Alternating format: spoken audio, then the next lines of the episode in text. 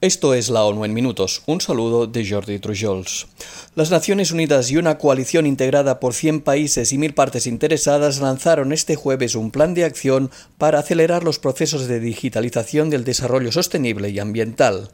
La Coalición para la Sostenibilidad Ambiental Digital tiene como objetivo reorientar y priorizar la aplicación de tecnologías digitales para cumplir con la Agenda 2030 para el Desarrollo Sostenible y atajar el cambio climático, la pérdida de biodiversidad, la contaminación y los residuos. El plan incluye la creación de procesos inclusivos para definir normas y marcos de gobernanza para la sostenibilidad digital, la asignación de los recursos e infraestructuras necesarios y la identificación de oportunidades que permitan reducir los posibles daños o riesgos de la digitalización. El programa se lanzó durante la reunión medioambiental Estocolmo más 50 que conmemora el 50 aniversario de la Conferencia de las Naciones Unidas sobre el Medio Ambiente Humano, celebrada en la capital sueca y que marcó una nueva era de cooperación mundial. Precisamente durante la inauguración de este evento, el secretario general de la ONU destacó que los ecosistemas de la Tierra no pueden seguir el ritmo de nuestras demandas y que actualmente estamos consumiendo a un ritmo de 1,7 planetas al año. Antonio Guterres destacó que si el consumo global estuviera al mismo nivel que el de los países más ricos del mundo, necesitaríamos más de tres planetas Tierra para vivir, y añadió que nos enfrentamos a una triple crisis mundial.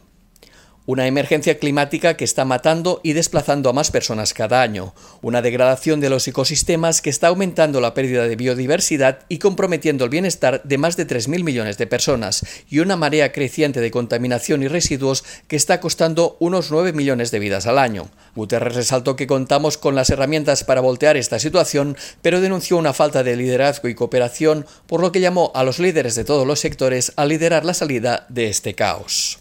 Las personas que poseen una inmunidad híbrida contra el COVID-19, es decir, las que recibieron una o más dosis de la vacuna y pasaron la enfermedad, tienen una mayor protección contra el coronavirus, afirmó hoy la Organización Mundial de la Salud. El grupo de expertos en asesoramiento estratégico sobre inmunización del organismo indicó que la protección de este grupo de personas ante la enfermedad es mayor que el de las personas que tuvieron COVID-19 y no se vacunaron o el de las que se inmunizaron sin pasar el coronavirus. Sin embargo, precisaron que los resultados se basan en variantes de COVID previas a Omicron y que no puede precisar la duración de esta inmunidad híbrida ni si persistirá ante las nuevas variantes de la enfermedad. La prioridad principal del grupo de expertos sigue siendo lograr una alta cobertura de vacunación en los individuos de los grupos de mayor y alto riesgo.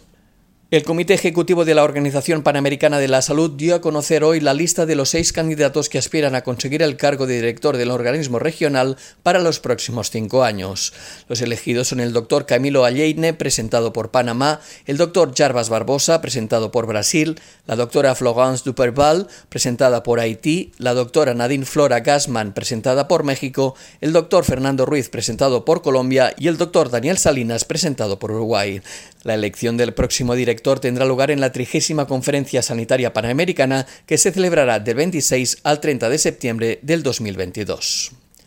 Más de 200 estudiantes de entre 12 y 16 años de 10 distritos escolares de Madrid trabajaron conjuntamente durante un año con el Programa Global de Espacio Público de ONU Habitat para diseñar el futuro de uno de los mayores proyectos de regeneración urbana de la capital de España, que abarca una franja de 5,6 kilómetros. El Distrito Castellana Norte, junto con el Ayuntamiento de Madrid y ONU Habitat, pusieron en marcha la iniciativa Imagina el Gran Parque de Madrid Nuevo Norte, con el objetivo de aumentar el compromiso de los jóvenes en la toma de decisiones y el diseño urbano. A través de un juego digital de la agencia denominado Block by Block, manzana a manzana, los estudiantes pudieron reimaginar cómo un espacio verde de 13 hectáreas podría convertirse en el próximo Parque Central de Madrid. Los jóvenes valoraron el proceso y el hecho de que se tuvieran en cuenta sus opiniones y se escucharan sus voces. Y hasta aquí las noticias más destacadas de las Naciones Unidas.